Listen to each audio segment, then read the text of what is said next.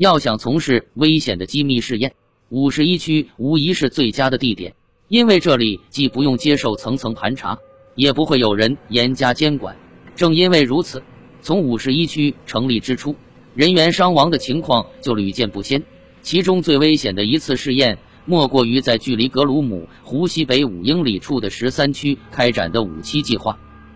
在这项骇人听闻的核试验中，也许唯一的可取之处就是从善后清理工作中得到的教训。但是，当人们意识到这一点时，一切都为时已晚。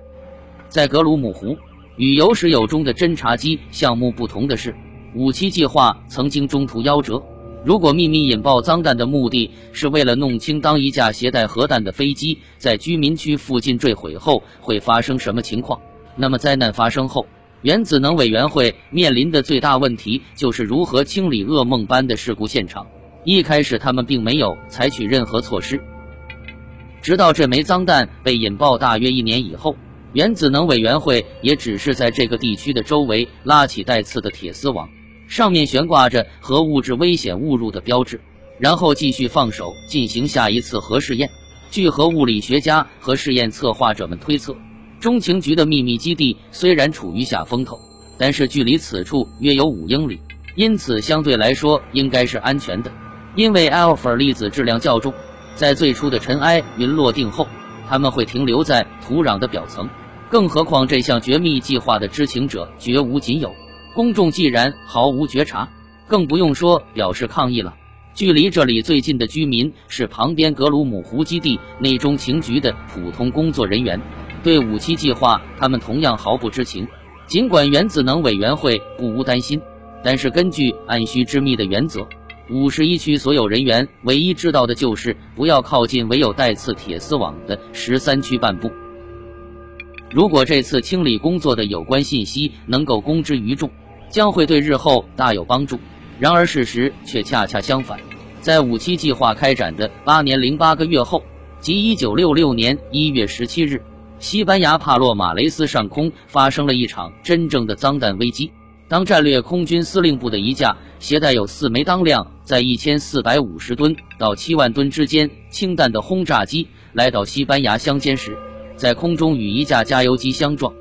从二十世纪五十年代末起开始，战略空军司令部开展了一项名为“各圆顶”的军事行动。当天清晨，一名空军飞行员及六名机组成员参与了该行动的一项活动。根据当时盛行的相互保证毁灭机制，为了展示武力，美军会定期派遣战机携带热核炸弹绕地球飞行。这就是说，如果苏联对美国发动偷袭，战略空军司令部一在空中巡航的轰炸机随时可以使用核武器对莫斯科发起还击，其结果必然导致双方共同毁灭。一月十七日清晨，当这架携带着核弹的轰炸机靠近加油机准备加油时，突然之间，轰的一声，两架飞机撞在了一起。飞行员拉里梅辛杰说：“巨大的爆炸顿时将加油机中的飞行员烧成了焦炭。幸运的是。”梅辛杰和副驾驶员、教练员、导航员侥幸从携带核弹的轰炸机中弹射出来，在降落伞启动后，他们飘到了海面上。飞机上一共载有四枚核弹，其中每一枚都足以将曼哈顿夷为平地。但是这四枚核弹上的降落伞只有两个自行启动，另外两个没有打开。一枚核弹随着降落伞飘到一个干湖盆中，然后缓缓着陆。后来当人们发现时，这枚核弹仍相对完好，但是另外两枚降落伞未能启动的核弹却先后撞向地面，在炸药引爆后露出了里面的核物质，于是钚元素立刻开始呈烟雾状在帕洛马雷斯释放，并且扩散到了面积为六百五十英亩的西班牙农田里。这显然与五七计划核试验中的扩散模式截然不同。第四枚核弹在海面降落后消失得无影无踪。帕拉马雷斯是地中海沿岸的一个小村庄，以渔业和耕种为主。那一天是当地的圣安东尼节，圣安东尼是帕洛马雷斯的保护神，这就意味着，当时村里的大部分居民都在教堂，而没有在农田中劳作，所以才逃过了一劫。在距离帕洛马雷斯五千英里以外的华盛顿特区，约翰逊总统在早餐时分得知了这个消息。当他正在卧室里一边饮茶一边吃甜瓜、切牛肉时，白宫局势研究室的一名职员敲门进来，向总统呈上当天的安全报告。报告的第一页是越南的战况，第二页提到了帕洛马雷斯核事故。然而，关于钚元素大规模扩散以及热核炸弹失踪的消息，在这份安全报告中却只字未提，而是轻描淡写的称，第十六核事故应急分队已被派往该地区。第十六核事故应急分队听起来固然冠冕堂皇。但是，至于此前的十五支核事故应急分队究竟身在何方，或者是否已经不复存在了，在能源部可供查询的档案中都无从得知。实际上，这支队伍是专门为处理帕洛马雷斯事故而成立的，因为在一九六六年，官方还没有专门的核事故应急队伍，直至九年以后，也就是一九七五年，时任内华达试验场负责人的退休准将马伦伊。盖茨才建立起第一支核事故应急搜索队，简称 NEST。一九六六年，西班牙帕洛马雷斯的地形几乎与内华达试验场毫无二致，这两个地方都是干旱的山区，除了泥土和黄沙，最让人头疼的就是风切变。九年前，原子能委员会在十三区引爆脏弹后，由于目光短浅，从来没有着手对事故现场进行清理，因此。在面对帕洛马雷斯危机时，第十六核事故应急分队只能依靠自己不断摸索。八百名没有任何实际经验的专家被派往事故现场，协助该地区开展清理工作。他们开始就地取材，临场发挥。第一组的任务是隔离辐射区域，着手将被污染土壤从这里移除。第二组的任务是寻找失踪热核炸弹的下落。对于失踪的核弹，国防部有一个专门术语。极断剑负责清理事故现场不污染的大批专家和科学家，分别来自洛斯、阿拉莫斯实验室、劳伦斯辐射实验室、桑迪亚实验室、雷神公司和 EGMG 公司。具有讽刺意味的是，被雇来收拾核事故残局的这些机构，正是当初组装、连接并发射了核武器的那些公司。从中不难看出，这些军工复合体的发展已经到达了顶峰。在接下来的三个月中，工作人员不分昼夜地设法清除事故现场致命的不元素。当所有工作结束后，共有一点四万多吨放射性土壤和植物从该地区移除，而后从海上运往加利福尼亚州南部的萨凡纳和植物园进行处理。虽然大部分被污染的土壤都得到了妥善处置，但是最终核防局不得不承认。对于通过风、灰尘和蚯蚓传播到其他地方的污染物的下落，人们将永远无从得知。至于失踪的那枚氢弹，虽然各大媒体进行了广泛的报道，但是五角大楼始终矢口否认。我不知道有任何炸弹失踪。而五角大楼的一名官员告诉美联社记者，直到四十五天后，当这枚核弹被从海底打捞上岸时，五角大楼才不得不承认了这一事实。然而。核事故并没有就此止步。两年零四天后，战略空军司令部一架携带着四枚核弹的轰炸机再次坠毁。一九六八年一月二十一日，这架 B 杠五二 G 同温层堡垒轰炸机在执行秘密任务时，突然在格陵兰岛上空起火。由于火势无法控制，飞机上共有七名机组成员，其中六名成功跳伞逃生。随后，飞机撞向图勒空军基地的房顶。然后跌入冰雪覆盖的北星湾之中，巨大的撞击引爆了这四枚核弹中的至少三枚，其后果几乎与这些脏弹同时爆炸无异，导致放射性的布由河穿在大片冰河上扩散开来。接下来的一场大火吞噬了核弹及失事飞机的残骸。当熊熊烈火燃烧了二十分钟后，冰面开始逐渐融化，其中一枚炸弹跌入海湾。很快就在冰河下消失得无影无踪。二零零八年十一月，英国广播公司在一次新闻调查中发现，当这枚核弹失踪后，五角大楼最终放弃了搜索计划。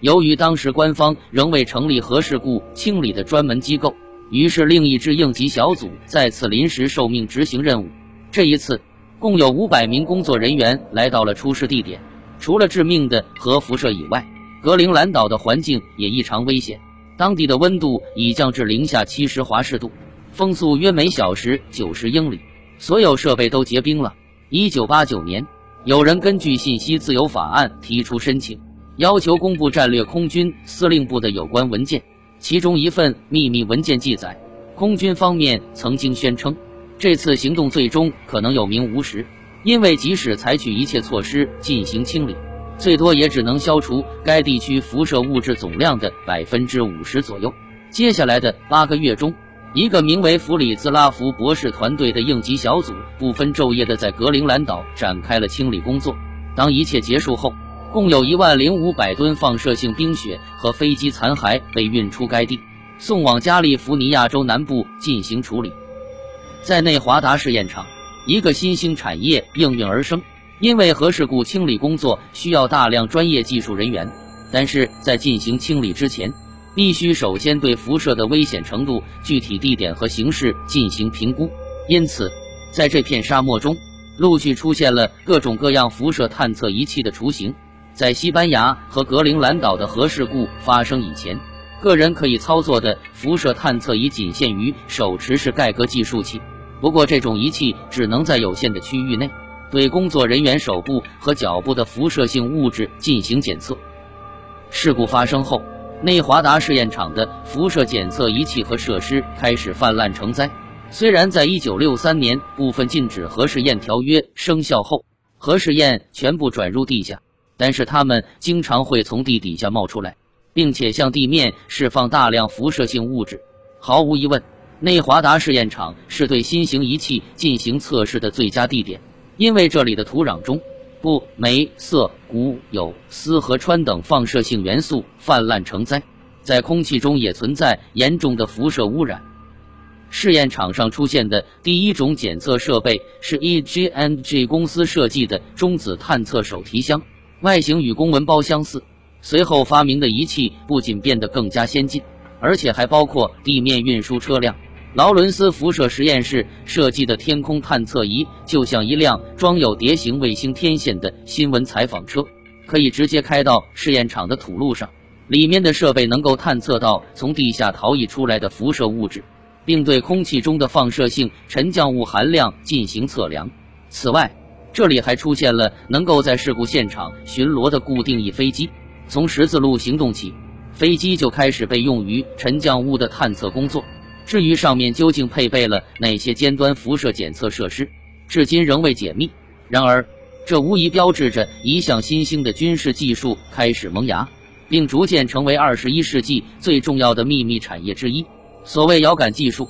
就是指利用紫外线、红外线以及其他探测手段。从一定距离以外对某个地区的辐射水平进行判断。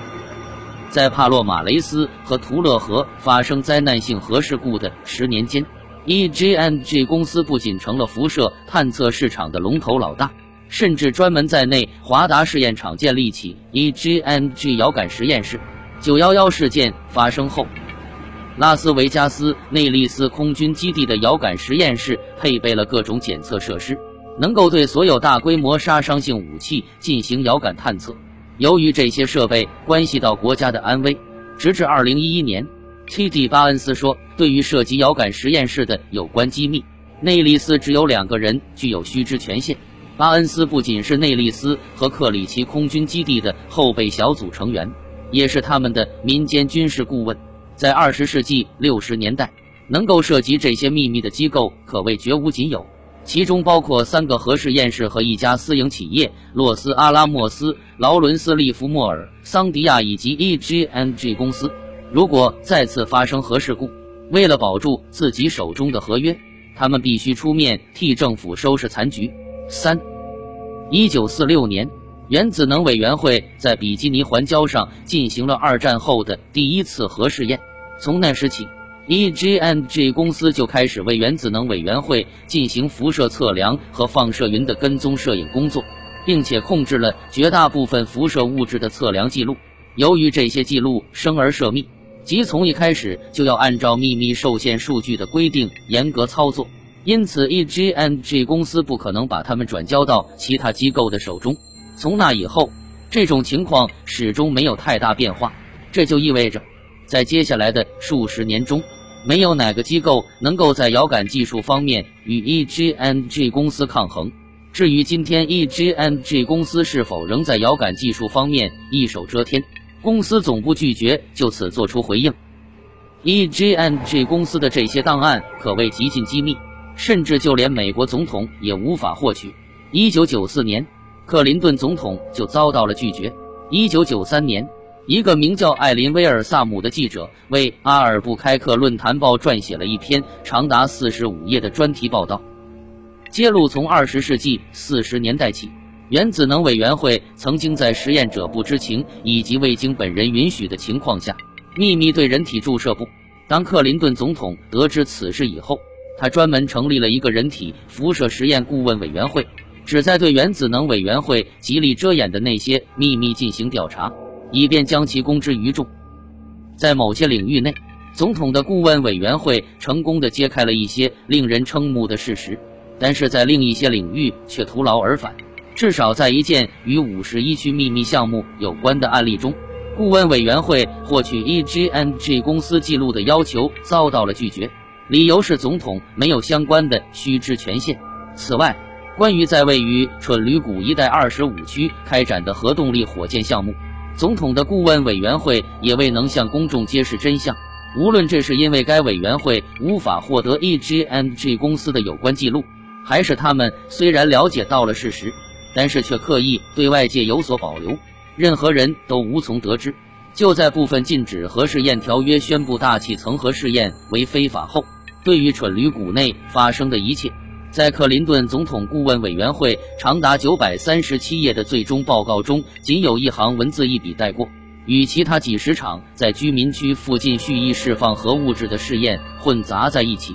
这份报告轻描淡写地指出，为了对核弹、核反应堆、核动力火箭及飞机的安全性进行测试，在内华达州和爱达荷州原子能委员会的试验场上产生了放射性物质。